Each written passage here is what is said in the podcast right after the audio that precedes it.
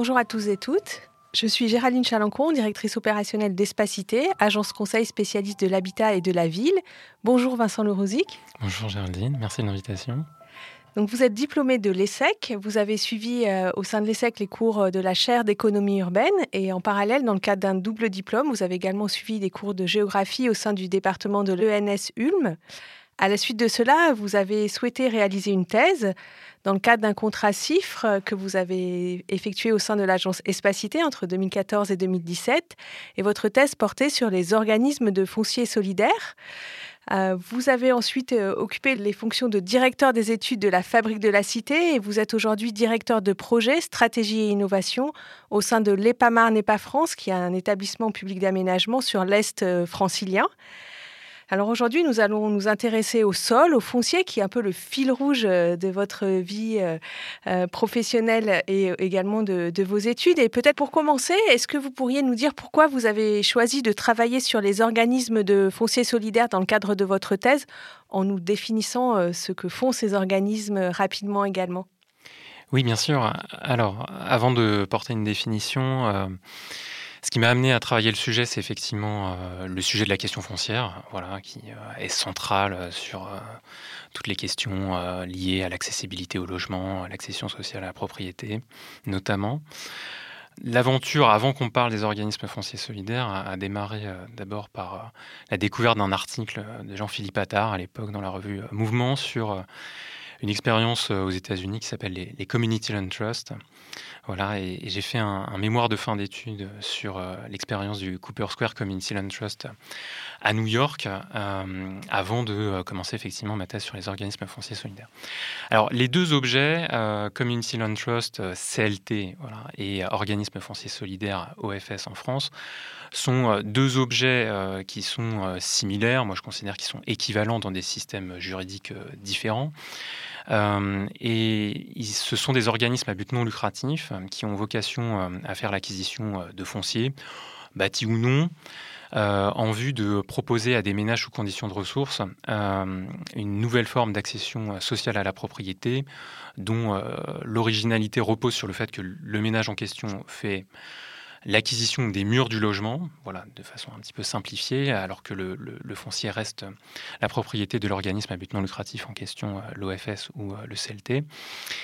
Et euh, le grand apport, c'est qu'il il, s'engage à travers cette propriété à, l'occuper à titre de résidence principale, voilà, tout au long du démembrement de propriété, qui peut durer jusqu'à 99 ans.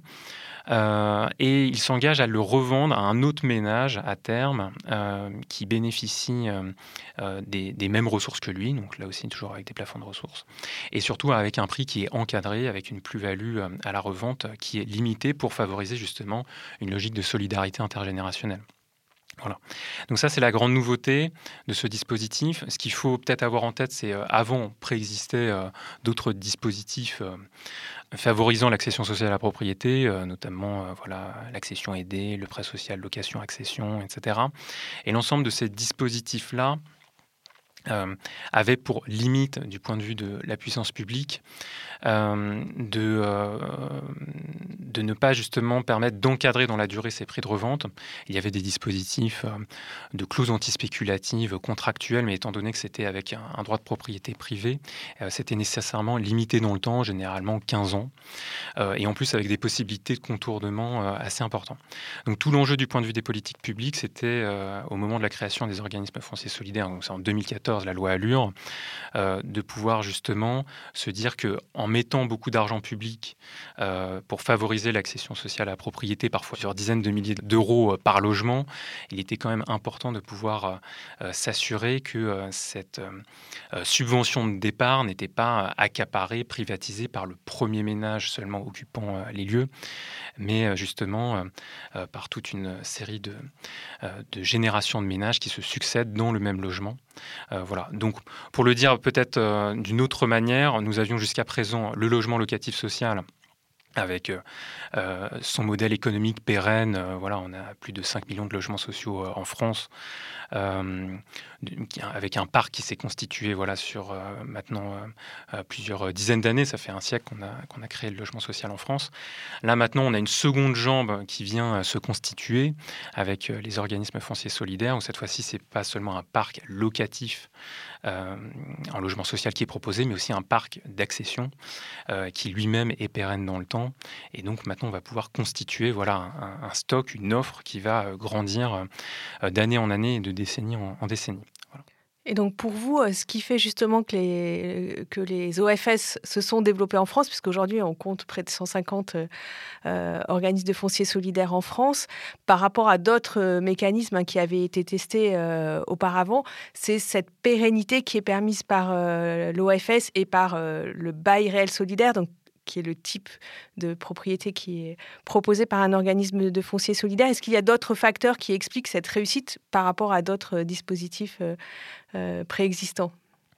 Alors effectivement, vous avez raison. Euh, déjà, la, première singularité de la France en la matière, c'est que depuis le début des années 2000, depuis une vingtaine d'années, euh, on a été quand même très très créatif en matière euh, d'expérimentation sous diverses formes, euh, de démembrement de propriété visant à favoriser l'accession sociale à la propriété. Voilà, moi j'en ai dénombré plus d'une dizaine au moment où j'ai terminé ma thèse. Depuis que euh, je l'ai euh, soutenu en 2019, il y a des nouveaux acteurs, principalement du, secteur privé d'ailleurs, de façon assez euh, intéressante, qui se positionnent également sur le sujet. Donc maintenant, il y a plus de 10 dispositifs qui ont été proposés, expérimentés, etc.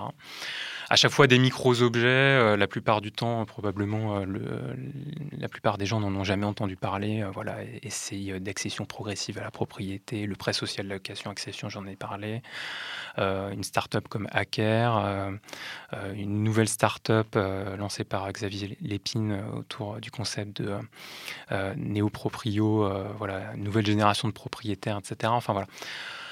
Et ce qui est tout à fait euh, intéressant euh, dans l'ensemble de ces expérimentations-là, c'est que déjà, on voit, un, qu'il y a un vrai sujet euh, qui est posé de fond sur l'accession à la propriété pour un certain nombre de catégories, et à la fois sociales et aussi générationnelles. Là-dessus, on voit qu'il y a une fracture assez importante pour les nouveaux entrants sur le marché immobilier.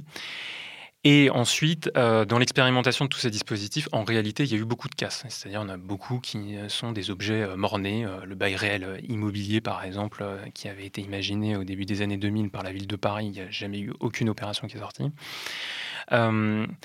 Et là-dedans, effectivement, la, grande, ce, en quoi se distingue principalement le dispositif des organismes fonciers solidaires et du bail réel solidaire associé, c'est effectivement sa pérennité. C'est-à-dire que effectivement, tout de suite, les collectivités locales, l'État, euh, qui viennent subventionner justement euh, ce type euh, d'accession sociale à la propriété, voient tout de suite l'intérêt d'avoir la capacité à pérenniser les subventions publiques qui sont mises sur la table au départ, les protéger, de sorte que plusieurs générations de ménages en soient bénéficiaires. Ça, c'est le premier point. Le deuxième point qui est important, euh, ça, par exemple, c'est si on fait plutôt la comparaison avec un autre dispositif qui est arrivé avec la loi Allure, c'est euh, les coopératives d'habitants. Alors, les coopératives d'habitants, c'est euh, d'inspiration plutôt de la Suisse, des pays scandinaves, du Québec également, où c'est un collectif d'habitants qui est propriétaire collectivement à travers une coopérative d'un ensemble de logements. Et les ménages en sont locataires via un, contrat de bail assez classique.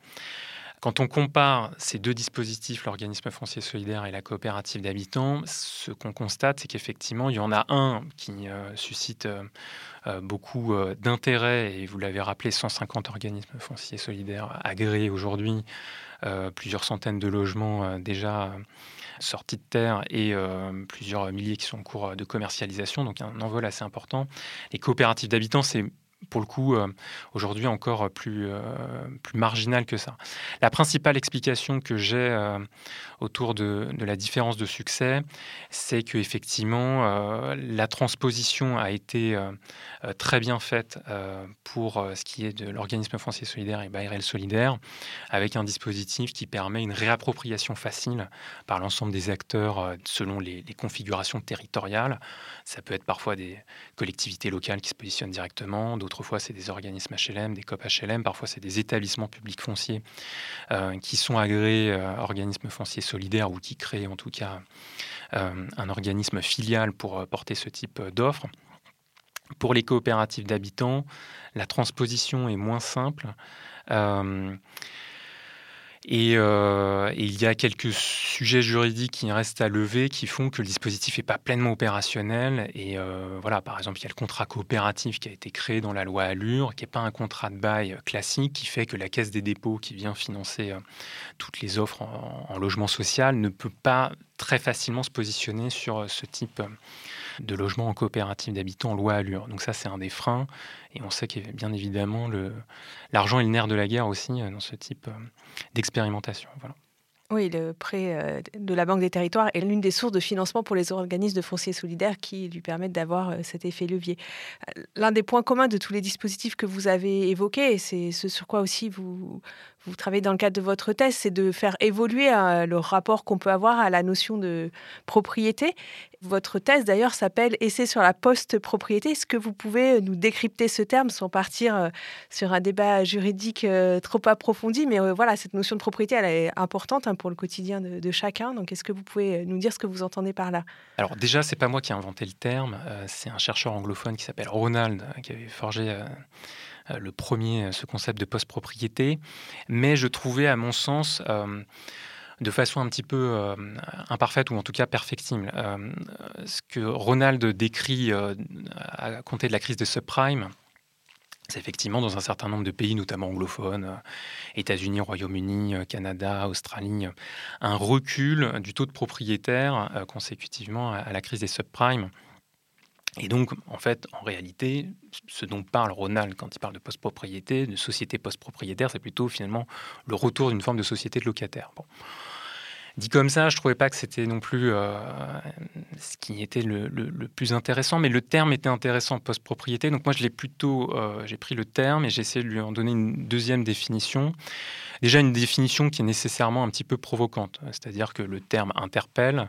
Euh, pour moi, c'est un mot au but, comme le dit Paul Ariès concernant la décroissance, c'est-à-dire qu'on est là plutôt pour essayer, voilà, de jeter gentiment un petit, un petit pavé dans la mare, mais euh, au-delà de la provocation, l'idée, c'est vraiment, presque d'un point de vue un peu philosophique, d'essayer euh, euh, de susciter un étonnement autour d'un concept, effectivement, la propriété, dont chacun a une idée plus ou moins précise et en même temps qui est quand même quotidienne, c'est-à-dire l'idée selon laquelle on est propriétaire voilà, de son stylo, de sa cravate, etc. Et tout. Enfin, tout le monde l'a en tête et en même temps, qu'est-ce que ça recouvre, etc.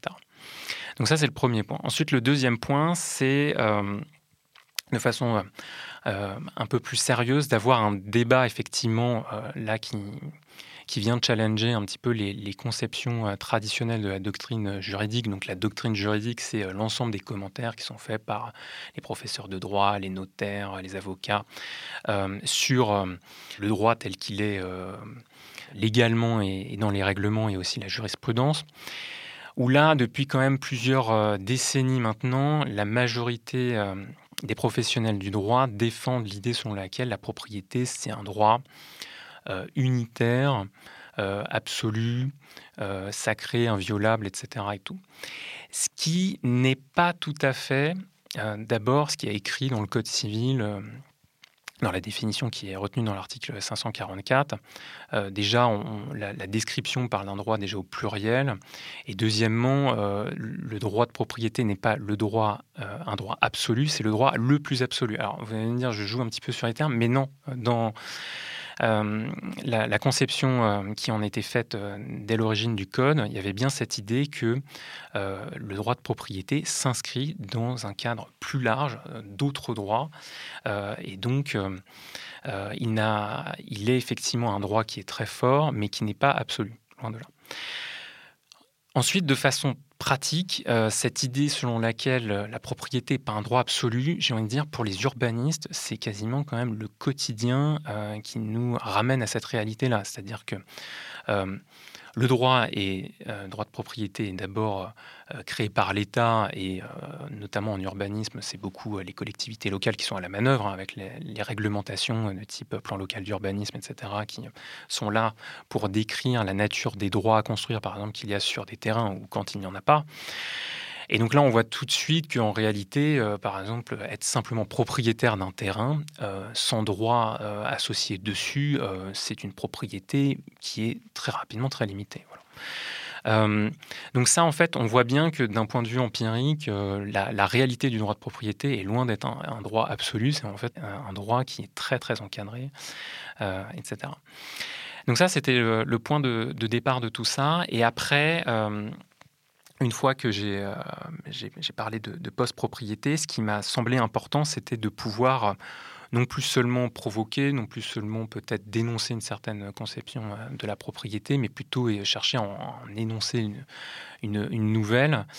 Et donc là, c'est plutôt l'idée que, en fait, on, est effectivement dans une période que moi je qualifierais d'émergence d'une forme de société post-propriétaire, au sens où, comme je le disais euh, euh, à l'instant, depuis voilà, une vingtaine d'années, on voit que sur les questions du logement, il y a l'émergence de plein de formes assez diverses de démembrement de propriété et dans certains cas de régime de propriété. Et c'est cette euh, période-là que je trouve très intéressante euh, aujourd'hui, euh, voilà, qui est naissante, hein, c'est que des, signaux faibles à, ce stade-là, mais qui est très intéressante pour justement se dire, en fait, là où on avait jusqu'à présent plutôt une forme de conception un peu unitaire et, unique de la propriété, là on rentre dans une période un peu plus complexe où il y a différents régimes de propriété qui, qui émergent et qui vont probablement cohabiter ensemble et, et se développer. Voilà. Et justement, pour reboucler avec euh, les organismes de foncier solidaire, en quoi est-ce qu'ils proposent un nouveau régime euh, de propriété et quels sont euh, les droits qu'il ouvre et les limites peut-être mmh. par rapport à cette propriété absolue que vous évoquiez? Alors effectivement, alors pour moi, un régime de propriété par rapport aux, autres formes de démembrement de propriété, déjà, la première grande distinction, c'est la pérennité dans le temps. Euh, les démembrements traditionnels qu'on connaît entre usufruit et nue propriété, les baux de longue durée euh, qu'on avait jusqu'à présent euh, dans notre droit, sont nécessairement limités dans le temps. dans des durées plus ou moins longues. L'usufruit, c'est 30 ans. les baux de longue durée, ça peut aller jusqu'à 99 ans, etc. Et tout. Mais à la fin, la pleine propriété privée revient à l'un des propriétaires euh, euh, qui rassemble du coup euh, tous les attributs de cette propriété. Ce qui est intéressant avec les organismes fonciers solidaires, d'ailleurs c'est la même caractéristique également pour les coopératives d'habitants, c'est justement leur pérennité dans le temps, dans le démembrement qui est proposé ou dans l'appropriation collective qui en est proposée. donc, alors avec quel mécanisme? Pour les organismes fonciers solidaires, on a un organisme donc à but non lucratif dont je parlais, qui est là pour euh, sanctuariser les aides publiques en faveur de l'accession sociale à la propriété. Et ensuite, il y a un bail un petit peu spécifique qu'on appelle le bail réel solidaire, le BRS, euh, qui vient effectivement concéder des droits de propriété euh, aux ménages qui en est titulaire. Ce dont on qualifie généralement la partie bâtie, mais en réalité c'est plutôt une image. Euh, voilà, je vais prendre un exemple très concret. Euh, un ménage qui ferait l'acquisition euh, d'une maison individuelle avec jardin sous forme de bail réel solidaire serait amené, par exemple, à entretenir son jardin. je veux dire, c'est pas l'organisme pensier solidaire qui va s'occuper du sol, etc. voilà. Donc, en réalité, c'est bien une concession de droit sur l'ensemble de la propriété qui est faite. Voilà. tout comme le partage de la valeur entre l'organisme foncier solidaire et le ménage titulaire d'un bail réel solidaire ne recoupe pas toujours totalement la distinction entre euh, euh, le prix du sol et le prix du bâti. Voilà, donc c'est pas tout à fait. il y a une certaine souplesse. voilà, il y a une certaine souplesse suivant le montage d'opérations, etc. Et tout. ensuite, le ménage qui occupe le logement vit a priori dans les mêmes conditions qu'un propriétaire classique pour l'essentiel. Voilà, c'est-à-dire que il peut faire les travaux intérieurs. Euh, sous certaines conditions, parfois, il doit demander l'autorisation à l'organisme foncier solidaire quand c'est des travaux un peu plus structurels, etc. Et tout, il doit entretenir euh, le bâti. Il peut louer parfois sous certaines conditions quand l'organisme euh, lui autorise. Et, effectivement, il paye la taxe foncière. Enfin voilà, il y a tout un tas de, sujets qui sont les attributs du propriétaire traditionnel. Mais effectivement, l'engagement qui est fait à terme, c'est que lorsqu'il souhaite euh, revendre sa propriété, eh bien effectivement, il doit euh, le revendre à un autre ménage sous les mêmes plafonds de ressources que lui, et en s'engageant à le revendre avec une, formule de revente qui s'applique, dans laquelle il retrouve l'investissement initial, grosso modo, qu'il a fait, avec une part de la plus-value qui est partagée entre lui et l'organisme foncier solidaire. voilà, l'objectif, la philosophie de tout le dispositif, c'est de permettre justement au ménage suivant de pouvoir acheter euh, le logement dans les mêmes conditions euh, que lui au départ, donc euh, en évitant une envolée des prix tel qu'on peut le voir sur le marché privé. Mais par contre, lui, il a pu capitaliser alors que s'il était resté locataire. Voilà, effectivement, l'intérêt, c'est de pouvoir capitaliser, de pouvoir avoir en général un prêt immobilier et donc de, de pouvoir effectivement faire une économie de loyer, etc. Associé au, prêt immobilier, bien évidemment, euh, l'assurance d'essai, enfin voilà, qui est une protection quand même euh, particulière, etc. Enfin voilà. donc c'est tout l'intérêt. pour les coopératives d'habitants rapidement, effectivement, pour moi c'est un deuxième régime de propriété parce que lui-même est pérenne dans le temps. c'est la coopérative qui détient un ensemble immobilier et, là aussi, ça peut durer plus de 99 ans, enfin, ad vitam aeternam potentiellement, etc. Et là aussi, avec une logique intéressante, euh, anti-spéculative. Voilà, donc c'est-à-dire que les ménages qui sont locataires de la coopérative sont également associés à la coopérative, ont une part sociale, et cette part sociale, elle peut être revendue au moment du départ du ménage de la coopérative, mais là aussi avec un prix qui est encadré, un prix de cession encadré, etc. Est-ce que vous avez un exemple euh, de mécanisme qui serait euh, instauré dans d'autres pays euh, que la France, avec cette vocation de permettre à des ménages d'être propriétaires à des prix abordables, voilà, quand ils n'ont pas forcément les ressources pour acheter au prix de marché, ou dans cette logique aussi d'éviter la spéculation sur l'immobilier? Alors, euh, moi, j'ai essayé de faire euh, beaucoup d'exploration à l'international pour identifier effectivement euh, un petit peu des, des recettes nouvelles qu'on pourrait expérimenter. malheureusement, j'en ai pas d'immédiate totalement nouvelle. En revanche, ce que je pense qui est intéressant, c'est plutôt de se poser aujourd'hui la question de la place de ces nouveaux régimes de propriété dans l'ensemble du parc immobilier français. Aujourd'hui, c'est une place ultra marginale, ce sont, que ce soit les coopératives d'habitants ou les organismes fonciers solidaires. Euh, voilà, c'est le début de l'aventure. Ils ont été créés en 2014, le temps en plus de les expérimenter, etc. Finalement, les premiers organismes de foncier solidaire, par exemple, datent de mémoire de 2017-2018. Voilà, c'est quand même tout récent. Donc la question pour moi aujourd'hui, elle est plutôt de chercher à généraliser, enfin en tout cas à ce qu'ils occupent une place de plus en plus euh, importante. On sait par exemple que pour le logement social, qui est un autre euh, régime de propriété euh, pérenne dans le temps euh, pour le locatif social, voilà, la loi Allure a permis justement d'accélérer la production de logements sociaux en France et d'atteindre un, seuil important. Donc je pense que ça, c'est quelque chose qui est important. Peut-être pour donner des nouveaux imaginaires en la matière, c'est vrai que moi j'aime beaucoup citer l'exemple de Singapour. Voilà, euh, qui est un exemple euh, quand même très singulier, euh, où depuis l'indépendance du pays dans les années 50 jusqu'à aujourd'hui, le foncier public est passé de 30 à plus de 90%. Et aujourd'hui, plus de 90% des ménages singapouriens vivent dans des logements sociaux sous forme de baux de longue durée. Voilà, alors qui n'est pas tout à fait la même chose que le bail réel solidaire, mais quand même dans la philosophie, on est assez proche.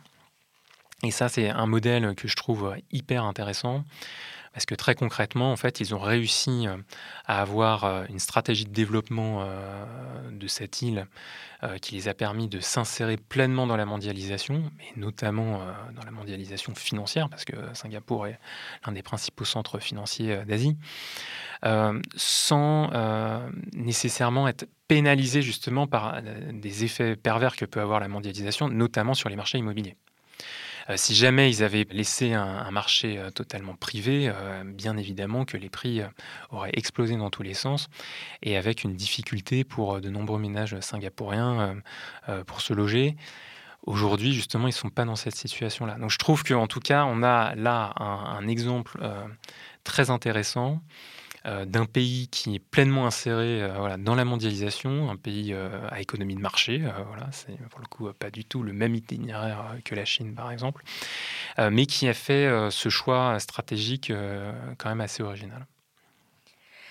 Et pour revenir en France, hein, aujourd'hui sur les questions foncières qu'on a abordées au travers des organismes de fonciers solidaires, L'un des enjeux euh, forts est celui de la maîtrise de l'artificialisation des sols. Est-ce que vous pouvez nous définir ce fameux ZAN ou zéro artificialisation nette, qui est un sujet sur lequel vous avez aussi eu l'occasion de travailler euh, à la fabrique de la cité et qui est au cœur euh, de vos réflexions?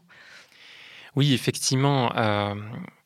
Le sujet de l'artificialisation des sols, pour moi, c'était l'occasion vraiment de pouvoir travailler euh, cette fois-ci sur un deuxième volet concernant les sols, non plus euh, les montages euh, complexes en démembrement de propriété, non plus la dimension économique et sociale, mais plutôt la dimension environnementale. Alors, le zéro artificialisation nette, déjà, c'est un objectif qui a été cranté dans la loi climat résilience d'août 2021 et qui a été défini à horizon 2050 c'est important de se dire qu'on a, le temps de voir euh, cet horizon arriver. Euh, euh, l'artificialisation est définie comme la transformation d'un sol agricole, naturel ou forestier en un sol urbanisé, imperméabilisé, construit, etc. pourquoi on en est venu à adopter une législation de ce type-là?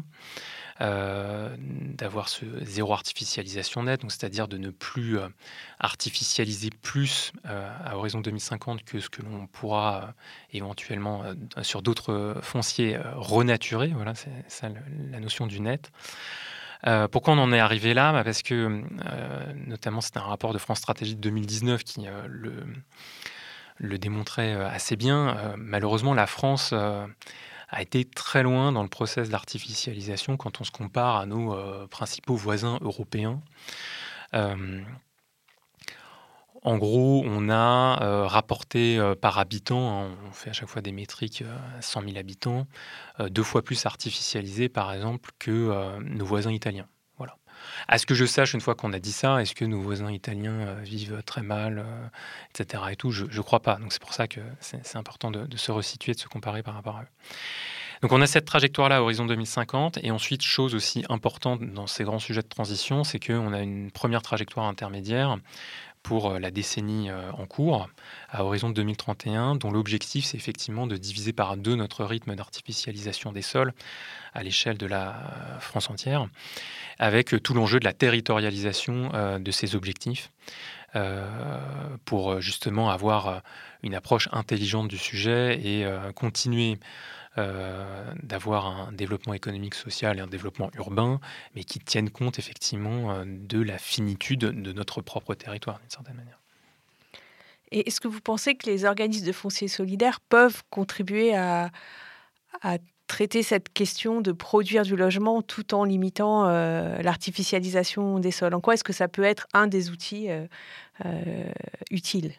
Alors, pour moi, les organismes fonciers solidaires peuvent être une des, solutions qui va être utile pour venir corriger un des effets négatifs que va avoir l'objectif zéro artificialisation nette à horizon 2050 c'est qu'effectivement, euh, à partir du moment où on n'a plus de possibilité euh, de faire un développement urbain par extension urbaine, euh, nécessairement, on va avoir un renchérissement assez important des coûts du foncier. Ça, c'est quelque chose de, mécanique. Voilà, vous avez une demande qui augmente, mais une offre qui n'augmente pas en parallèle. Nécessairement, la matière première de l'urbanisation, le foncier, va nécessairement voir son prix augmenter fortement. Euh, dans ce contexte-là, effectivement, les organismes fonciers solidaires euh, sont une solution aux côtés euh, d'autres solutions, hein, le, logement social, les coopératives d'habitants, pour justement pouvoir continuer à, proposer une offre de logement abordable en faveur de différentes catégories de population qui en ont le besoin. mais après, une fois que j'ai dit ça, c'est une solution parmi d'autres. un des gros enjeux autour de l'artificialisation des sols, ça va être de se reposer les questions qui sont parfois euh, délicates à aborder, euh, mais qui sont les questions euh, de densité. Voilà. Enfin, en tout cas, moi, je, Ou les délicates à aborder par rapport aux habitants qui par sont rapport déjà aux habitants, par rapport aux élus qui les représentent, etc. Et tout. Euh, je pense que le, gros sujet autour du, terme de densité, je choisis volontairement ce terme, d'autres maintenant euh, essayent de tourner autour du pot avec des termes comme euh, compacité, intensité, etc. On parle bien de densité. mais le, vrai sujet, c'est je pense qu'il faut à chaque fois bien illustrer l'idée selon laquelle en fait la densité, elle peut prendre des formes urbaines, mais très très différentes. À chaque fois, euh, le vocabulaire de la densité est tout de suite associé dans l'imaginaire collectif euh, au bar HLM euh, des années 60-70, etc. Et tout. en réalité, déjà en termes de densité, tous les urbanistes savent qu'en fait c'est pas un urbanisme dense parce qu'autour il y a besoin d'espaces verts très importants. et donc en réalité, c'est en termes de, densité, l'objectif n'est pas atteint. Et puis souvent, bah voilà, ce qui est parfois moins connu, c'est que par exemple, euh, l'urbanisme haussmanien, pour ne prendre que lui, est en réalité l'urbanisme le plus dense de France. Et à ce que je sache, euh, il suscite quand même une certaine adhésion. Euh, voilà, enfin, si on dit que la ville de Paris est peut-être la plus belle ville du monde, comme certains la qualifient, c'est probablement en grande partie euh, euh, grâce à, l'urbanisme haussmanien. Euh, de la même manière, moi, ce qui me semble important aussi de, dire autour de ça, c'est il y a beaucoup eu de débats, et encore dernièrement, lors de la dernière loi qui est venue compléter la loi climat-résilience, qui a été discutée ces dernières semaines à, l'Assemblée nationale, est revenu encore le sujet du devenir de la maison individuelle. Euh, là-dessus, j'ai publié euh, une note en, début d'année, en janvier dernier, euh, sur le devenir de la maison individuelle à l'heure du ZAN. je suis pas du tout inquiet. Voilà. Enfin, là-dessus, alors je suis pas du tout inquiet pour plein de raisons. Déjà, un, il y a un stock de maisons individuelles qui est très importante en France. Hein. C'est plus de 55% du parc de logements qui est en maison individuelle. Ce stock-là, il existe. Voilà. et deuxièmement, il y a ensuite des possibilités formidables, justement, de, de densification douce euh, d'un certain nombre de parcelles euh, en logement individuel, euh, dont l'objet n'est pas du tout de détruire la maison existante et de la remplacer par un immeuble collectif nécessairement. C'est pas la seule option. Ça peut être de diviser le terrain en, plusieurs lots, de construire une maison en fond de jardin, de faire une extension, etc., etc. donc là-dessus, il y a plein de possibilités. Euh, mais qui nécessite effectivement d'intervenir de façon beaucoup plus fine euh, sur le tissu existant, euh, de faire un peu d'acupuncture urbaine, quoi, pour reprendre la terminologie de, certains architectes, que je trouve effectivement très intéressante. Voilà. donc, moi, je suis, je suis pas du tout pessimiste sur le devenir de la maison individuelle. Euh, il y, a un désir fort des Français en la matière et je pense qu'il restera parce que ça fait maintenant plus de, 40 ans euh, qu'on a des sondages qui nous expliquent effectivement que la maison individuelle est plébiscitée. Mais une fois qu'on a dit ça, j'ai envie de dire laquelle? Voilà, quelle forme de maison individuelle on veut. Euh, par exemple, on s'est prêté un, petit jeu justement au niveau des sondages pour essayer d'approfondir un peu cette question-là quand j'étais à la fabrique de la Cité, euh, j'ai demandé à ce que la, question de la taille des jardins soit posée. Alors pourquoi?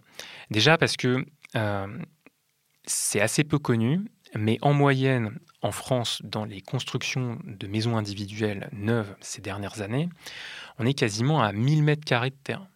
1000 mètres carrés de terrain, c'est énorme en moyenne. Euh, et du coup, on s'est dit, mais est-ce que ça correspond vraiment à une demande euh, Comment, euh, quelles sont les aspirations des Français autour de ça, etc. Et tout. Posons-leur cette question qu'habituellement on ne pose pas. Et la réponse qu'on a eue, elle était quand même une surprise, parce qu'en fait, on a eu en réalité comme première réponse sur la taille de jardin suffisante par rapport à vos propres besoins, etc. Et tout. Première réponse, euh, petit jardin de moins de 250 mètres carrés, 37% de répondants. Euh, deuxième réponse, euh, jardin d'une taille de 250 à 500 mètres carrés, 34% de répondants. Donc rien qu'avec les deux premières réponses, on a quasiment les deux tiers des Français qui veulent un jardin qui est d'une taille divisée par deux par rapport à la moyenne de ce qui est produit aujourd'hui par la filière de la production de maisons individuelles. Voilà. quand on voit ça, voilà, c'est un sondage national euh, fait sur un panel représentatif de Français. Il y avait plus de 3000 personnes qui ont répondu à ce sondage. On se dit que oui, en fait, euh, il faut simplement repenser, faire une offre nouvelle aussi en, maison individuelle euh, et derrière, je suis certain qu'il y, a de la demande et il y aura une satisfaction de la part des futurs occupants. Bah, merci beaucoup. Alors, avant de conclure, euh, Vincent Lerouzic, euh, la traditionnelle question euh, des podcasts d'Espacité, si vous deviez faire le mur pour une cause, quelle serait cette cause? Ah, Je vais rester dans le, champ professionnel, mais en tout cas, je dirais que, à titre personnel, je suis plutôt dans l'idée de faire le mur pour le sol, d'une certaine manière. Enfin, je pense qu'en tout cas, c'est vraiment, par rapport à ce que je viens de dire, un, un, beau sujet de transition sur lequel en réalité, tout dépend de nous. Ça, c'est vraiment quelque chose qui est important. C'est-à-dire que euh, à horizon 2050, on a aussi euh, tous les enjeux, bien évidemment, de transition climatique. Bon, euh, sur ces sujets-là, malheureusement, j'ai envie de dire que tout ne dépend pas nécessairement de nous. les émissions de gaz à effet de serre, c'est à l'échelle mondiale. ça dépend aussi d'évolutions technologiques. Ça dépend, bien évidemment, de notre usage, de tout ce qu'on fait au quotidien, etc., de nos de production, mais tout ne dépend pas de nous. Sur le sujet de la limitation de l'artificialisation des sols, du zéro artificialisation net, objectivement, on sait faire, on sait construire des villes qui sont vivables avec une certaine densité.